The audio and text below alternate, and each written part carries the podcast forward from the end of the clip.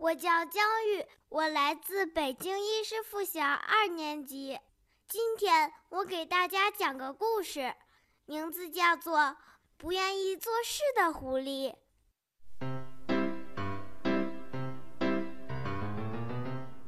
春天，小动物们都忙着种菜、种瓜，只有狐狸东当当、西逛逛。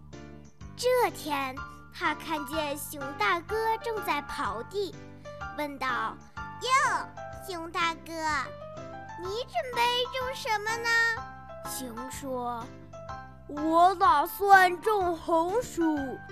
你准备种什么呢？”狐狸说：“我想种西瓜，又甜又解渴。到时候我送你一个。”狐狸又看见山羊姐姐在浇水，走过去问：“哟，山羊姐姐，你准备种什么呀？”山羊说：“我准备种白菜。你准备种什么呀？”